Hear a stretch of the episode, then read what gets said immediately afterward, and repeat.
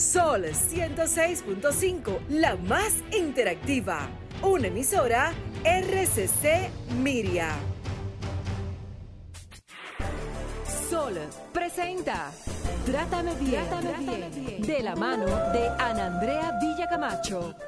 Trátame bien, trátame, bien, porque ya basta de silencios que duelen y matan. Trátame bien,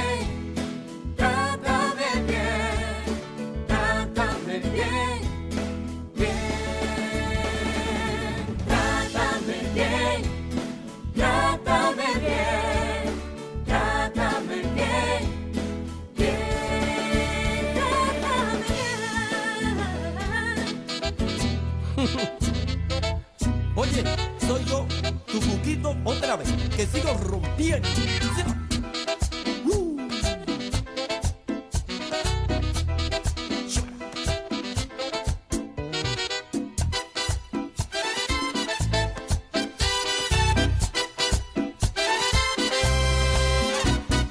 Cuando pierda todas las partidas, cuando duerma con la soledad, cuando se me cerren las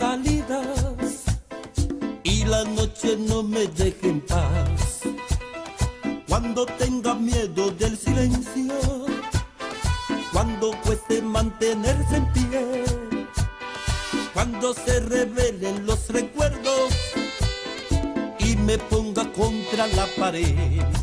Resistiré para seguir viviendo, me volveré de hierro para endurecer la piel y aunque los vientos de la vida soplen fuerte, soy como el junco que se dobla pero siempre sigue en pie.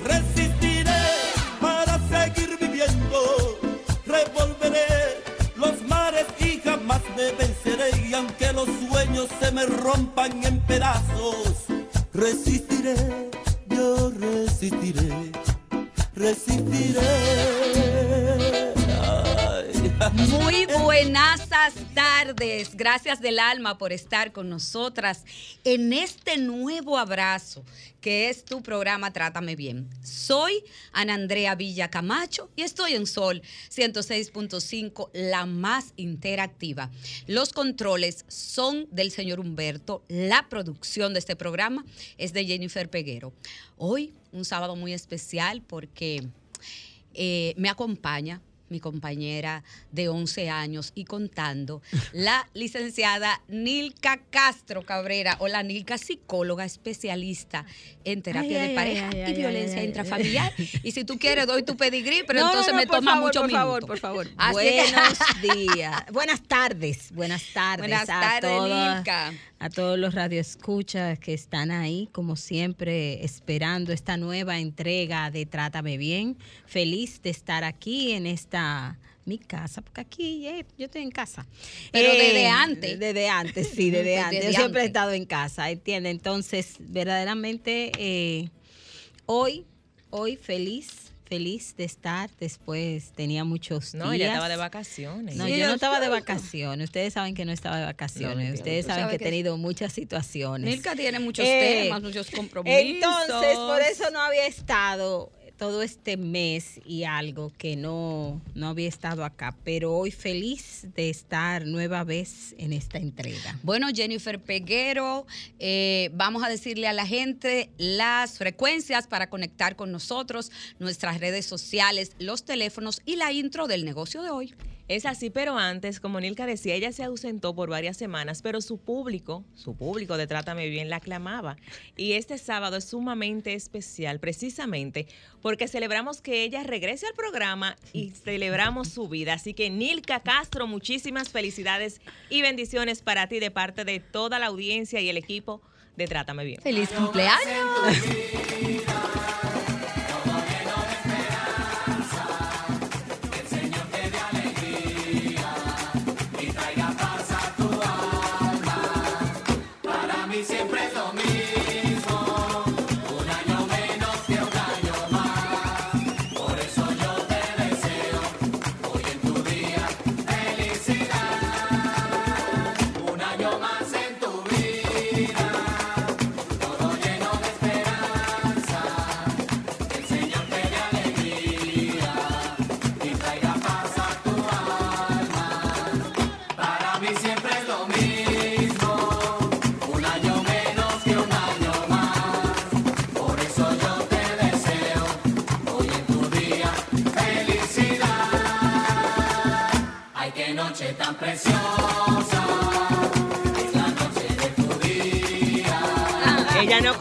Con nuestra astucia. Así que, Nica. y gracias a Katy también por la complicidad. Muchas No, Katy, señores, que Katy nos eh, es nuestra cómplice en todo, en todo. Bueno, Jennifer Peguero, después de celebrar la vida de Nilka, desearle que todo lo bueno los, le siga, que las bendiciones de ese Dios en quien ella crea le acompañe y que, y que siga llenando su vida de mucha luz, de mucho bienestar y de todo lo que ella, y que la vida le devuelva todo lo que ella da. Y créanme, ella da mucho. Así es que la vida te va a devolver mucho. Dele para allá. Pero si usted tiene algo que decir, Nilka Castro, muchas gracias, de verdad que eh, siento mucha gratitud, mucha gratitud. Y, y si hay una palabra que en este cumpleaños me acompaña es el sentir de la gratitud, el sentir de tanta gente que me quiere, tanta gente que me valora, que me aprecia, que hace cosas maravillosas por mí. Eh, que cuando yo miro, decían Andrea que yo doy mucho, yo simplemente hago lo que me toca con los que a mis manos llegan de una manera o de otra. Eh, pero sí me dejan las manos tan enriquecidas que en mis manos no caben todas las bendiciones que la vida me ha regalado. De verdad, puedo decir que tengo muchas, muchas bendiciones. Y doy gracias a la vida por todo lo que me da, que a mis 54 años, ¿verdad? A mucha honra. A mucha honra. Espérate, porque cuando uno se ve bien, uno lo puede decir. Se A mis bien. 54 años eh, he recibido mucho de la vida y no tengo con qué agradecer todo lo que me ha dado. De verdad que gracias. Y gracias a ustedes por estar, porque personas como ustedes me enriquecen. Bueno, palabras Gracias. con luz y solo agregar un amén, amén y amén. Bueno, señores, ya continuando con el contenido de nuestro programa, Sí, porque vamos, vamos al programa, ¿verdad? Porque no es para su cumpleaños que vinimos. recuerden que pueden seguirnos a través de nuestras diferentes frecuencias. No hay excusa. Estamos en 106.5 FM para Higüey y Santo Domingo, 92.1 para el Cibao, 94.7 para el sur y este y 88.5 para la Bella Samaná. Yo estoy esperando que la magistrada me apruebe hacer un programa desde Samaná. Pero A vamos, vamos a darle, vamos a darle. Yo- Entonces, yo- vamos a ver cuándo será. Dele. Mientras tanto, en las redes sociales también pueden interactuar con nosotros. eh, arroba Trátame Bien Radio, Andrea B. Camacho, Nilka.cc, Víctor.medina, Sol FM y una servidora Jen Peguero 30. Miren, señores, referirse a la salud mental como una moda es banalizar sobre un problema que ha sido tratado durante años como un tabú o una enfermedad sin importancia. Por suerte, hoy en día resulta cada día más frecuente visitar un especialista en psicología para sanar la mente y apostar por un estado de bienestar que en ocasiones resulta vital para continuar con actividades más cotidianas. Evolucionar no solo implica apostar por lo más sofisticado, tecnología o smart, también significa mejorar en aspectos que no hace tanto tiempo adquirían una importancia nula y hasta resultaba vergonzoso tratar el tema.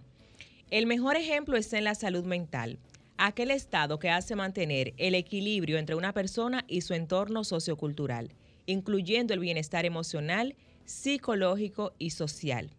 Entonces, ¿qué es lo que ha llevado al ser humano a renegar a un problema que históricamente ha afectado a tantas personas? El temor a, ser rechazados en sociedad es algo que ha acompañado a la humanidad. Da igual la edad o madurez que se tenga. Formar parte de un grupo para sentirse que encaja siempre ha generado cierta desconfianza en uno mismo. Es una de las principales razones por las que hablar abiertamente de un problema de salud mental no era lo común en la civilización. Estigmatizar la salud mental ha resultado ser un craso error. Pero, ¿por qué ahora el hablar abiertamente de ello es beneficioso? ¿A qué se debe la tendencia de acudir a terapia? ¿Se necesita ahora más que nunca ir al psicólogo? Bueno, señores, la respuesta la tendremos con nuestra especialista en la conducta humana, la licenciada Nilka Castro. Nilka Castro, salud mental, moda o necesidad. ¿Qué pasa ahora? Bueno, moda no creo que sea, ¿no? Porque vemos, vemos que la pandemia, si algo nos evidenció, es la importancia de la salud mental. Porque, ¿qué fue lo que vivimos y qué fue lo que vimos? Eh, la pandemia nos dio una alarma, nuestro sistema de seguridad estuvo activado eh, por un largo periodo de tiempo que fue deteriorando, que fue deteriorando la capacidad del organismo de dar respuesta en diferentes áreas. Eh, podemos ver que lo otro es que con la pandemia eh, vino un elemento y fue el encierro. El ser humano es movimiento, es desplazamiento. El ser humano vive en constante movimiento. Pero además el ser humano es contacto porque es un ser social. Y fueron las dos cosas, las dos cosas, las dos áreas que la pandemia afectó. Afectó el contacto porque en inicio, cuando no se tenía información, pensábamos que no nos podíamos ni tocar. Y el otro tema, para no contagiarse, cómo la persona se encerró. Entonces, O nos o encerraron. nos encerraron porque también ves hubo ajá. medidas, también se tomaron medidas desde los estados para eh, mermar la tasa de contagio. Entonces, con esto, ¿qué fue lo que vimos? Cómo las personas, ok, se estaban protegiendo del virus, pero había otro gran riesgo y que es el que ha salido, y es el riesgo de la salud mental. Muchas personas a raíz de la pandemia empezaron a ver lo importante que es la salud mental por la afectación que vivenciaron con la pandemia, que mucha gente ya no pudo negar, lo que tal vez en otro momento podía manejar, como ahora ya no podía manejarlo. Hay mucha gente... afloró, afloraron, mejor dicho, eh, quizás eh, estados de salud mental que quizás eh, la gente tapaba, como cuando tú le pones un parche a algo, que tú sabes que ahí hay algo, pero tú le pones un parche para no verlo. Y ya fue innegable que aflorara y saliera, y se viera y se eh, palpara. Es que ya no había concierto, ya no había salida, ya no había junte. Yo tengo una amiga que se tiró muchos conciertos virtuales. Pero los Ah, sí, virtuales. ¿No la conoce, Ana? Pero los sí. virtuales, Espere- los virtuales no son iguales. que me dice en tiempo en que estaba todo el mundo trancado. Digo, Nilka, dime, ¿y cómo va tu vida y todo? Bueno, yo he ido a muchos conciertos. Claro. Digo, ¿y tú no fuiste? Y me dijo yo, ¿cómo? ¿Y tú no viste, tú no fuiste al concierto de Al de Gillo? Gillo, al de Gillo. Al concierto de Gillo, el salsero. Sí, yo fui al concierto de Gillo y yo entré a muchos museos. Y yo, y yo en serio. ¿No te viste el eh, Museo eh, del Louvre, que estuvo abierto Bellísimo. todo, toda la pandemia? O sea, hay que Entonces, reinventarse. quien, quien te está escuchando, quien te está escuchando dirá, ah, pero que ella es psicóloga. Ella tuvo herramientas porque ella es psicóloga. Mira, he visto mucho, muchas noticias, Milka, en redes sociales, donde definitivamente el tema, el lead de la noticia es la salud mental. Personas que, que abandonan el deseo de vivir, eh, muchas eh, parejas rotas. Hemos visto en las redes sociales, también en las noticias, muchos seres humanos rotos, rotos. Eh, artistas, modelos, personas que tú ves la noticia y tú dices, pero ellos lo tenían todo. ¿Qué pasó ahí? Bueno, es que la pandemia nos puso en evidencia que no importa lo que tú tengas, estábamos todos en la misma condición. Todos estábamos encerrados, todos estábamos con una alerta de peligro, estábamos todos y todas ahí, ¿verdad? Sí. No podíamos salirnos de ahí. Ahí era que estábamos. Entonces, no importa cuántos recursos tú tuvieras, la, la pandemia pareciera que nos igualó en, algún, en alguna medida. Claro, alguna gente estaban más cómoda porque tenían más confort en su hábitat, en su medio y tenían esos recursos. Pero a la larga era el mismo temor, Ajá. el mismo temor y la misma condición. No se puede salir. Cuando tú te escuchamos hablar de salud mental y nos están escuchando, y tú dices, ¿a qué ella se refiere con el término llano de la salud mental? Porque entonces uno se, se, se identifica y hasta se pregunta, ¿y tendré yo buena salud mental? ¿Qué es eso? Bueno, es que la salud mental, al igual que la salud física, viene con esa capacidad de tener bienestar. ¿Y bienestar en qué es que se refleja en la salud mental? En la manera de comportarnos, o sea, de cómo nos manejamos frente a las diferentes situaciones que se nos presentan en la vida. Porque la vida constantemente nos está poniendo ante un reto, ante una situación a la que le tenemos que dar respuesta. Y a esas situaciones que le tenemos que dar respuesta, ¿desde dónde le damos respuesta? O sea, cuando yo tengo una pérdida, ¿verdad? Significativa, que sí, que, ¿cuál es mi respuesta ante la pérdida? ¿Cuál es mi respuesta cuando viene una situación que me cambia? Como la pandemia. La pandemia vino bruscamente y no cambió la vida. Entonces, ante eso que nos nos cambió la vida, los bolsillos, todo, todo. las relaciones personales e interpersonales, hasta las familiares. Claro, ante eso que me Nos cambió. movió todo. Ante eso que me cambió, ¿qué yo puedo hacer? Ante eso, ¿cuál es la respuesta que yo puedo dar? Entonces, de eso, de eso es que se trata la salud mental. También de yo poder, como esa, esa confianza, esa valoración, eso que llamamos mucho, que hablamos mucho de la autoestima, que tiene que ver con la seguridad que tengo, con la confianza que tengo, con la percepción que tengo de mí misma. ¿Entiende? Entonces, con todo eso, ¿cómo yo lo miro? ¿Cómo yo me miro? ¿Qué es lo que yo hago? Miren, yo les quiero de- de decir, porque quiero enfatizar en aspectos que nos ayudan. Una cosa que nos ayuda en la salud mental es todas las personas tenemos, tenemos heridas, ¿verdad?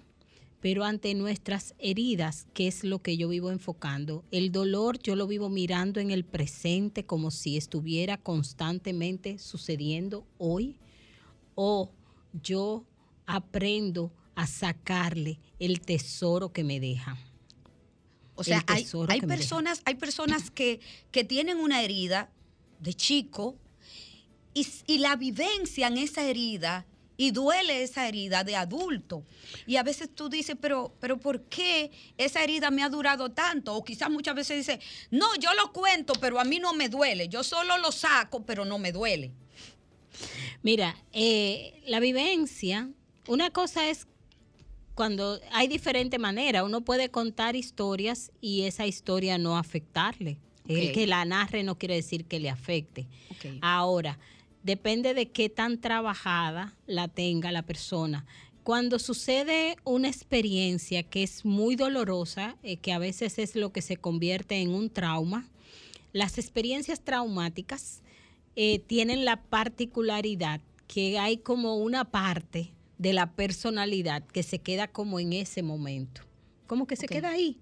Y cada vez que esa vivencia vuelve a mí, como que hay algo que me ala otra vez a ese espacio. Me conecta. Me conecta ahí. Y yo vuelvo a dar la respuesta desde ahí. Por eso vemos a veces personas que, por ejemplo, algo que le pasó como niño, usted ve que cuando lo narra, hasta la voz le cambia y vuelve a tener una voz como si fuera un niño o una niña.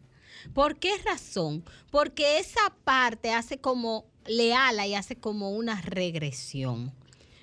Y eso tiene que ver con lo que dolió, con tal vez el vivirlo solo o sola, porque también las experiencias acompañadas o acompañado se genera una como una, una protección que ayuda a que se pueda, se pueda superar porque siento que no estuve sola, que hay alguien que me apoyó, que hay alguien, y eso se convierte en un elemento que me ayuda también a superarla en la vida. Nilka Castro, las redes sociales han ayudado a visibilizar el tema de la salud mental o la han distorsionado.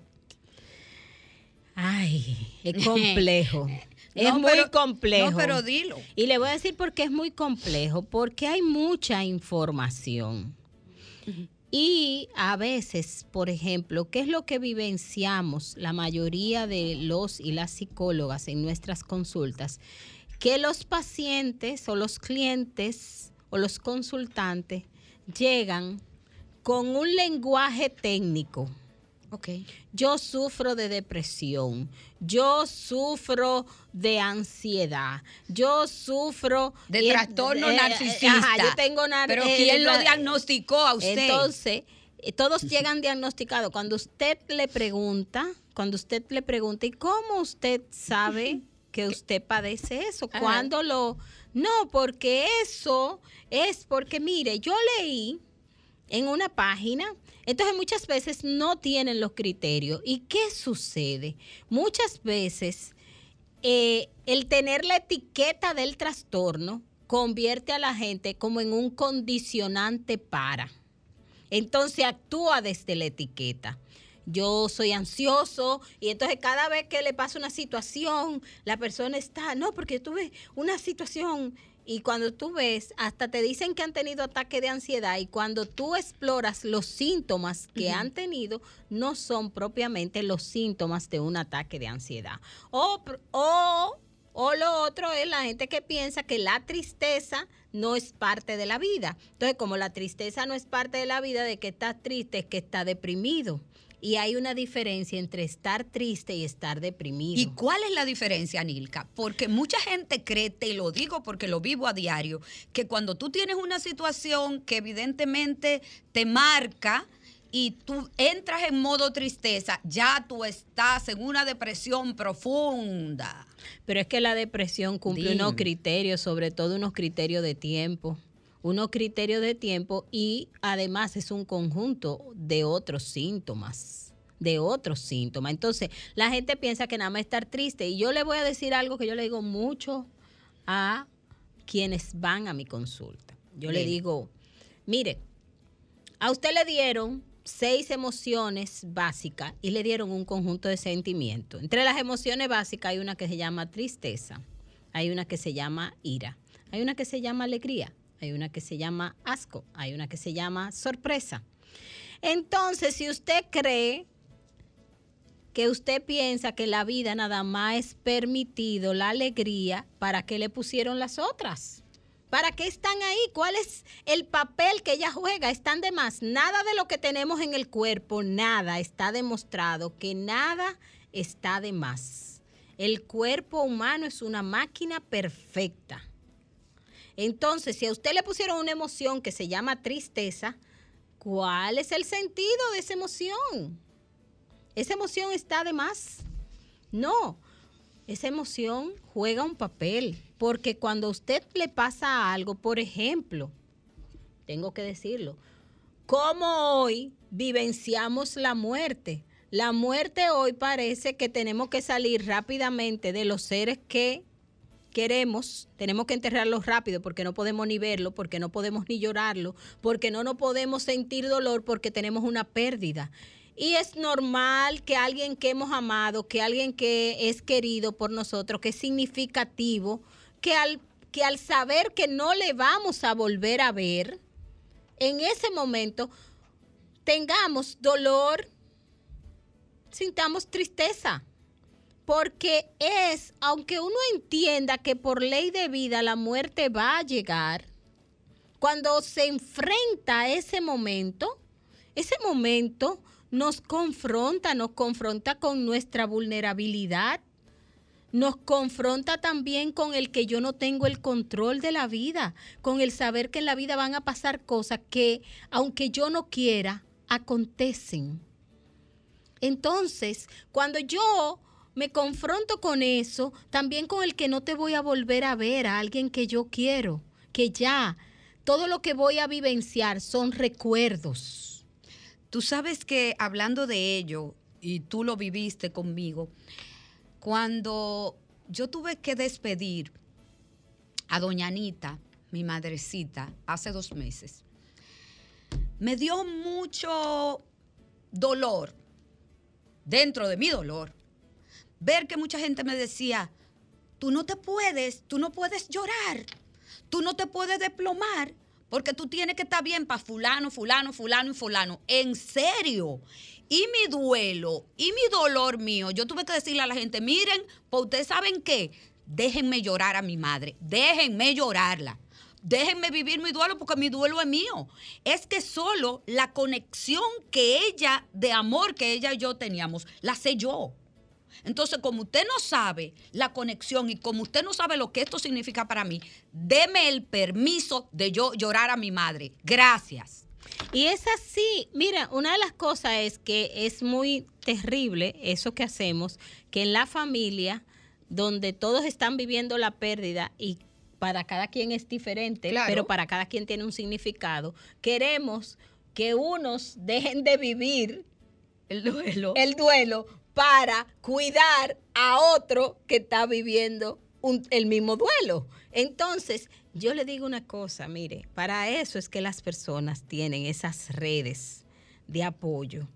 Eh, ¿Quién me puede apoyar? Tal vez, si yo estoy viviendo en mi familia una situación de duelo, tal vez no es una persona de mi familia quien me va a sostener.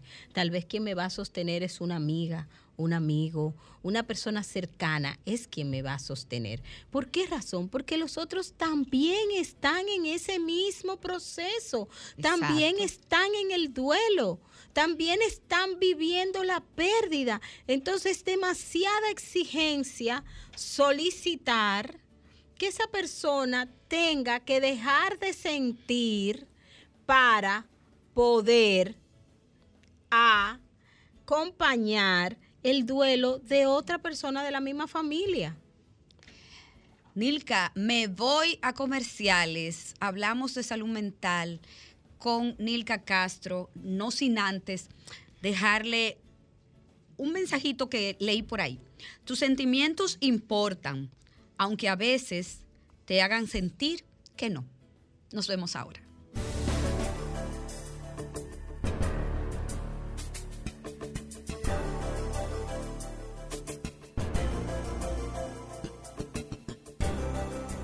Trátame, bien. Trátame bien. Trátame bien. Qué difícil se me hace mantenerme en este viaje sin saber a dónde voy en realidad. Si es de ida o de vuelta, si el furgón es la primera, de llegar. Qué difícil se me hace cargar todo este equipaje. Se hace dura la subida al caminar. Esta realidad tirana que se ría carcajadas porque espera que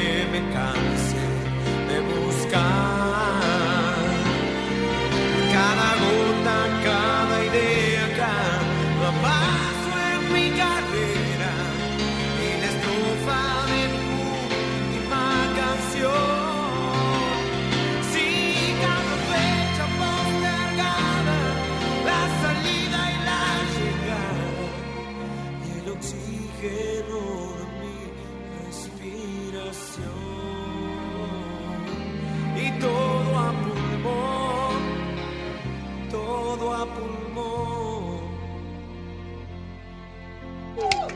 Por cansancio, señores. De nuevo, ustedes saben que detrás de, del aire se hace un programa paralelo. Eh, Eso es como, eso es Jen como, trátame bien, parte atrás.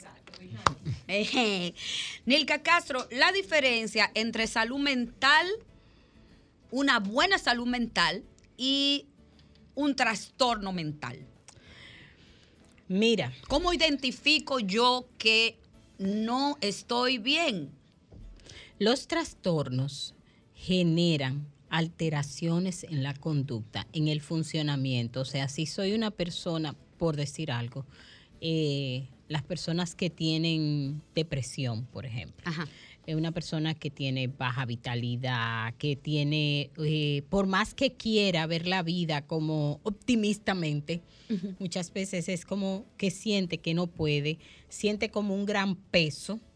La persona, por ejemplo, que tienen ansiedad, que tienen activación, como el tema que le activa la ansiedad es un tema que con el simplemente hecho de que aparezca cualquier elemento o a veces hasta sin aparecer, cómo se activan. Y es que ellos no tienen el control de poder decidir como su estado de ánimo o de hacia dónde orientarse. ¿Qué es lo que pasa? Miren, la salud mental, y, y a mí me gusta como, no me gusta como dar mucho los criterios como técnicos, sino me gusta que la gente pueda entender. ¿Qué es lo que pasa? Cuando yo tengo una buena salud mental, yo tengo bienestar en la vida. Y bienestar en la vida no significa que todo es como una línea recta, que todo es maravilloso, no, porque eso es irreal. Sí, porque cuando tú tienes que tener, y, y te, lo, y te lo vende la sociedad, tú tienes que tener un bienestar en la vida. Ahora, ¿qué significa al que nos está escuchando el real bienestar? Bienestar en la vida es que me siento armónica, que me siento bien, que me siento que tengo recursos para poder dar respuesta a las cosas que me suceden. Y eso es, oye, me pasó algo. Entonces, ¿cómo yo le doy respuesta? ¿Cómo yo puedo saber, reconocer, esto me afectó? Me... Pero la vida no se desploma, la vida continúa. Puede ser que en un momento me desplome, pero después vuelvo otra vez, reorganizo y digo, espérate, mira, yo puedo hacer esto, yo puedo hacer lo otro. Yo quiero poner el ejemplo, es cuando recibimos una noticia sorpresa. Si usted ante la noticia sorpresa, usted se queda igualito, ojo con eso. Tal vez usted está anestesiado, anestesiada. Y eso, y- Emocionalmente. emocionalmente. Y eso es un padecimiento de salud mental, estar anestesiado. Porque eso quiere decir que yo me he puesto una coraza tan grande que ya yo ni siento, que ya yo no me conecto, que ya yo no me vinculo con lo que está pasando. Y si ese elemento sorpresa me desploma full, Bueno, si te desploma full, entonces quiere decir que las, como la, eh, ha estado por mucho tiempo altamente, aunque no te hayas dado cuenta, ha estado por mucho tiempo demandada y puede ser que esté afectada mentalmente, aunque antes del evento no te hubieras dado cuenta. La importancia, Nilka, de la salud mental abarca no solo cómo me siento, abarca mi salud física, mi salud mental, mis emociones pueden afectar eh, mi estómago, pueden afectar eh, mi sistema inmune, puede afectar, eh, puede crearme enfermedades. ¿Tú sabes por qué te lo pregunto? Porque yo he visto que gente, gente que están, perdón, corrijo, sometida a un alto estrés, terminan padeciendo enfermedades hasta crónicas. De ahí la importancia de la salud mental. Bueno, eh, esa es una hipótesis que por mucho tiempo estuvo el tema de la relación salud mental, eh, salud física, en la cual, en la cual se ha avanzado mucho a través de las últimas investigaciones, porque por ejemplo la última investigación o la una de las teorías más recientes sobre la seguridad, que es la teoría polivagal, presenta que estar seguro, el estado de estar seguro es el estado que nos permite estar conectados y vinculados. Y que cuando hay amenaza en nuestra seguridad, entonces nosotros lo que hacemos es que nos desconectamos de los demás como una manera de empezar a buscar los mecanismos para protegernos. Y entonces, lo primero, cuando empiezan el organismo a gestar los mecanismos, ¿verdad? El organismo empieza a activarse porque si yo tengo que correr, ¿verdad? Yo necesito mayor fuerza. Entonces, para eso, el bombeo de la sangre es más rápido y si el bombeo de la sangre es más rápido, mi respiración entonces va también a aumentarse. Y entonces eso requiere un consumo del organismo distinto. Entonces, ¿qué es lo que vemos? Dice que cuando, neces- cuando estamos primeramente amenazados, vamos, vamos a tener una respuesta orgánica que va a activar tanto el corazón y el pulmón. ¿Verdad? Por eso En que esa- entonces el- el- ante, ante cualquier eh, quizás eh, reacción, entonces el corazón te El palpita muy corazón rápido. te palpita. Y y a veces. tiemble, y tiembla y todo eso porque hay una activación. Entonces, primero es corazón y pulmón. Pero si la demanda, si la demanda es extrema, si la demanda es extrema, entonces va a pasar que va a colapsar. ¿Ustedes saben qué? ¿Qué? Nuestro estómago.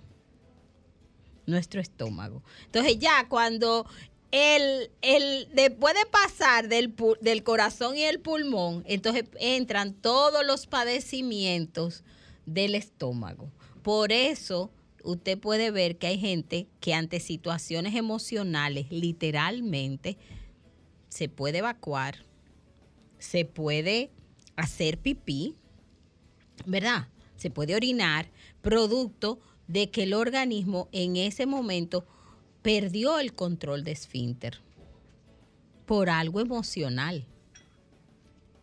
Oh. Entonces, cuando vemos padecimiento de estómago, padecimiento de estómago, hay que ver si hemos estado sometidos a altos niveles de estrés o a altos niveles de situaciones que nos generen inseguridad.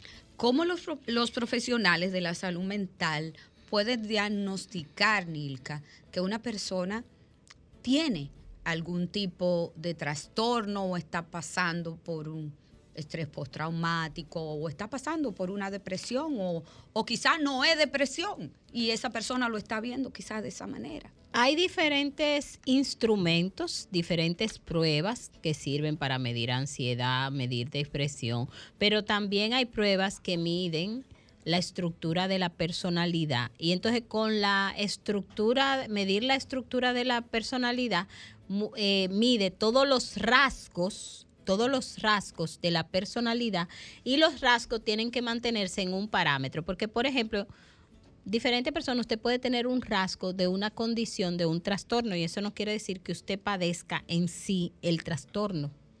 Usted puede tener, por ejemplo, hay gente que es eh, controladora, por decir que necesita tener control sobre las cosas, pero no llega a ser obsesivo, no llega a tener un trastorno obsesivo, ¿entiende? Tiene Sí. un rasgo del trastorno obsesivo compulsivo. Porque hay gente que no le gusta ir a terapia, Nilka. Bueno, porque la terapia no es agradable. La gente le gusta lo agradable y la terapia no es agradable. Me consta, hola. Me consta Porque que el no es agradable. terapeuta se convierte en un momento, el día que tú vas muy bien, puede ser que tú salgas de la terapia fatal. Y el día tal vez que vas muy mal, sale de la terapia muy bien, porque el terapeuta, hay un momento, el terapeuta tiene que tener dos manos. En un momento tiene que tener una mano de seda que te acaricia, que te dice cosas buenas, que rescata lo que tú no ves de ti.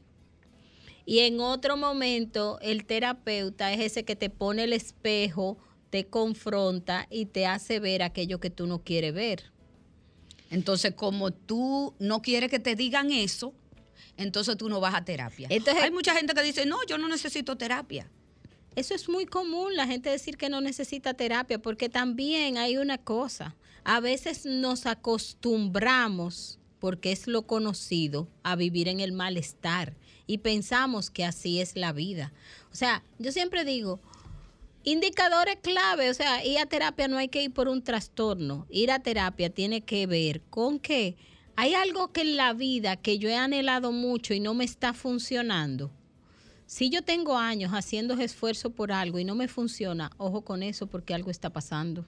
Entonces tal vez es un motivo para ir a terapia. Cuando yo siento que en la vida no tengo satisfacción, que no te, que mis relaciones no son satisfactorias, ojo con eso, eso es un motivo para ir a terapia. Cuando yo siento que profesionalmente, aunque he hecho todo lo que tengo que hacer, no me destaco y no lo logro y siento como que me siento mermada, como que no avanzo, ese es un motivo para ir a terapia. No hay que ir a terapia nada más por un trastorno. O cuando yo tengo vivencias que a pesar de que pasaron hace ya muchos años, esas vivencias son las que siguen teniendo el control sobre mi vida, porque son vivencias que tal vez me llenaron de miedo o me llenaron de ira, me llenaron de angustia, y esas angustias y esos miedos y esa ira yo los sigo manifestando hoy. Ese es un motivo para ir a terapia. Cuando algo no anda bien con mis relaciones de pareja, es un motivo para yo ir a terapia. Oh, pero claro. ¿Por qué? Bueno, porque muchas veces si mi relación de pareja no va bien, no va bien, hay dos cosas que pueden estar pasando. O puede ser que entre mi pareja y yo no tengamos las herramientas y las habilidades, ¿verdad? Desarrolladas, las destrezas para poder manejar los acuerdos, las negociaciones, para hacer que la relación funcione.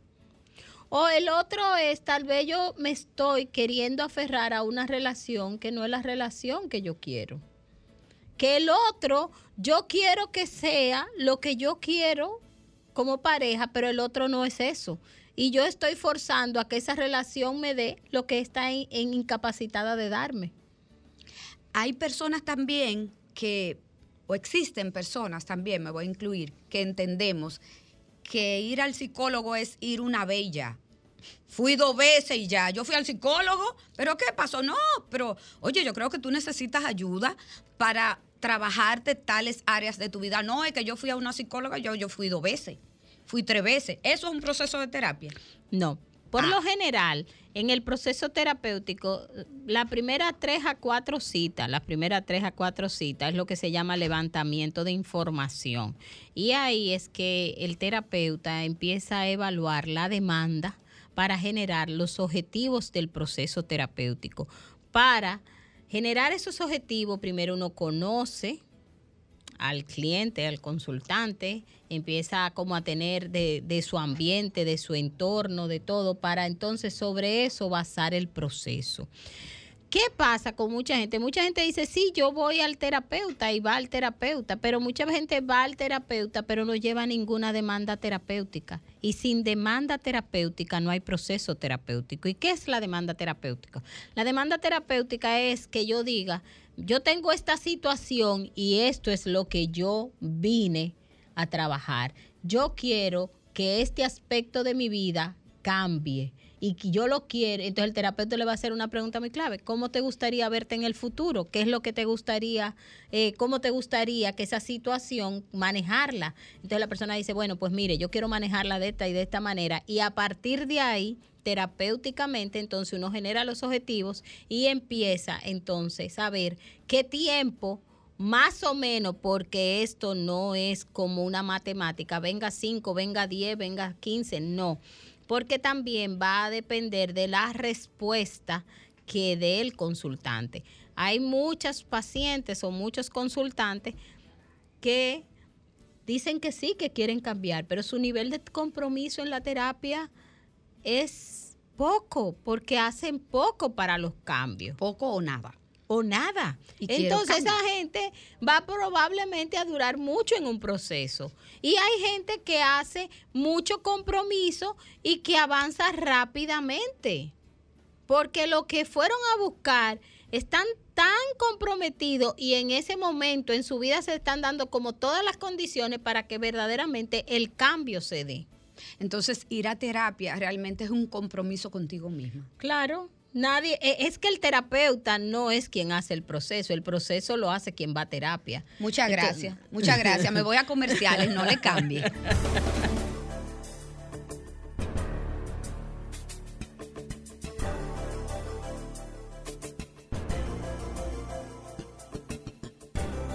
Trátame bien. ¿Nos ¿Eh? fuimos? Nos fuimos. Señores, estamos en el Y aire. nosotros esperando la Sí, me música. Atraparon. Y nosotros esperando la Una preguntita importante o recomendaciones importantes, Nilka. ¿Qué acciones sencillas yo puedo hacer para cuidar mi salud mental? Por ejemplo. Acciones sencillas, miren, como el kit básico de salud mental. Ajá, sí, más o Un menos. poco así. de ejercicio Ajá. físico. ¿Usted sabe por qué? Porque el ejercicio físico genera endorfinas, genera dopamina y esas son sustancias que ayudan a que su cerebro dé mejores respuestas, porque son las son las sustancias que activan el organismo para sentir felicidad, para sentir placer. Entonces, un poco de ejercicio. Además, Ajá. el sistema nervioso, el sistema nervioso, el, eh, por la, la carga de estrés, la libera al ponerse en contacto también con estas sustancias. Comer saludable. Comer saludable. También. Porque se ha visto que la alimentación incide en la salud mental. O sea, O sea hay productos, si por ejemplo, el grasa- azúcar. El azúcar es un producto que te vive activada. Entonces, usted con mucha azúcar al día, probablemente usted sea una persona que viva como todo el tiempo como alterada. Reír. Reírse es una cosa que ayuda mucho, porque además, y la risa es contagiosa, en un espacio donde hay gente riéndose, la gente se ríe, la gente empieza a reír y eso empieza a generar también sustancia. El otro tema es escribir. También. Escribir es algo que ayuda mucho porque escribir nos ayuda a drenar nuestra emocionalidad, aquello que no ha pasado, aquello que no entendemos. Y el, escribir comienza, en un inicio usted piensa que el proceso de escribir es usted quien lo está llevando, porque usted comenzó con una idea. Pero cuando usted ya lleva un rato escribiendo, usted ve que el mismo proceso empieza a tomar una directriz que usted ya no totalmente controla. Y ahí empieza, ahí empieza a salir lo que internamente a usted, tal vez inconscientemente, tal vez usted no se ha dado cuenta, le está afectando. Y cuando usted vuelve a leer eso, usted puede ver por dónde ha ido transitando. Respirar. Ah, Esa es respirar. muy buena y muy simple.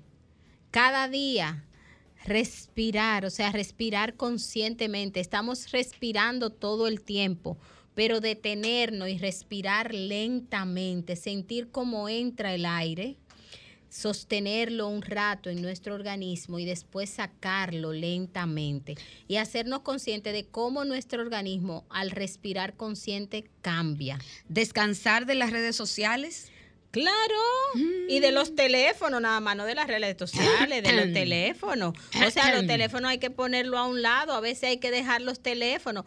Mira, yo tuve una experiencia maravillosa entre el tiempo que, ¿verdad? En ese mes que tuve de muchas situaciones, una de las cosas que yo tenía planificado y que independientemente de todo lo que me estaba pasando, decidí continuar y fue una excelente decisión fue que yo me tomé nueve días de silencio. Pausa. Nueve días de silencio, de pausa, sin celular, sin nada. Esos nueve días en silencio, solamente reflexionando, mirando el mar, la naturaleza, escribiendo, meditando. Nueve días para mí, para yo encontrar, para yo contactarme, para yo mirarme. ¿Y cuál fue la experiencia? A mí, yo te puedo decir, yo decía, aquí está todo perfecto, ¿y por qué uno no se puede quedar aquí? aquí me quiero quedar, porque Mira, esto es perfecto. Como ya nos llevan, dormir bien también es Claro, importante para una buena salud dormir mental. bien es lo que ayuda a que el cuerpo, todos los órganos durante el tiempo de dormir hacen la limpieza y el sistema nervioso también en el tiempo de dormir se descongestiona. Otra cosa muy importante es abrazar. Usted sabe que el abrazo es algo que nutre, es algo que nos hace eh, nutrirnos. Un buen abrazo. No ese abrazo de que de lado y como palmadeado, así, no. Un buen abrazo. Es algo que ayuda a que la persona se regule. Pues mira, doy un testimonio. La semana pasada, cuando yo vine, no quería saludar de abrazo ni besos, como saludamos regularmente, porque yo estaba gripada. Y Víctor me dijo, no me importa, echa para acá. Y me dio ese abrazo y de verdad que yo me sentí mucho mejor. Así que, verdad, hay que abrazar de verdad. Es que el sistema inmunológico se activa. Se Cuando la gente siente placer, siente alegría, el sistema inmunológico funciona mejor. Entonces, quiere decir que tenemos una mejor respuesta inmune. Entonces, las enfermedades y todo eso vienen menos a nuestra vida. Y alejarse de las personas que le drenan emocionalmente. Gracias. Eso es otra cosa, gracias, ponerle a una Ay, distancia. ay, ay. ¿Y cómo hace uno eso? Bueno, uno un día le escucha y, y entonces uno tiene, ay, mira, pero de uno le escucha un ratico y después le dice, ay, escúchame, que es que yo estaba haciendo tal cosa, o me está llamando fulano, yo tengo que hacer tal Nilka. cosa, o tengo esta agenda. Uno tiene ya su lista de respuesta previa. Nilka, ya nos llevan dónde contactarte para terapia, señores. Hay que ir a terapia. Yo voy a terapia, gracias. En el 829-548-6511. 829-548-6511 o en mis redes sociales. Gracias, Nilka Castro, por venir a tu cumpleaños y por regalarnos un programa especial. Señores, nos abrazamos la semana que viene. Sol presentó Trátame bien, Trátame, bien, de la mano de Ana Andrea Villacamacho. Trátame bien, Trátame, bien, porque ya basta de silencios que duelen y matan.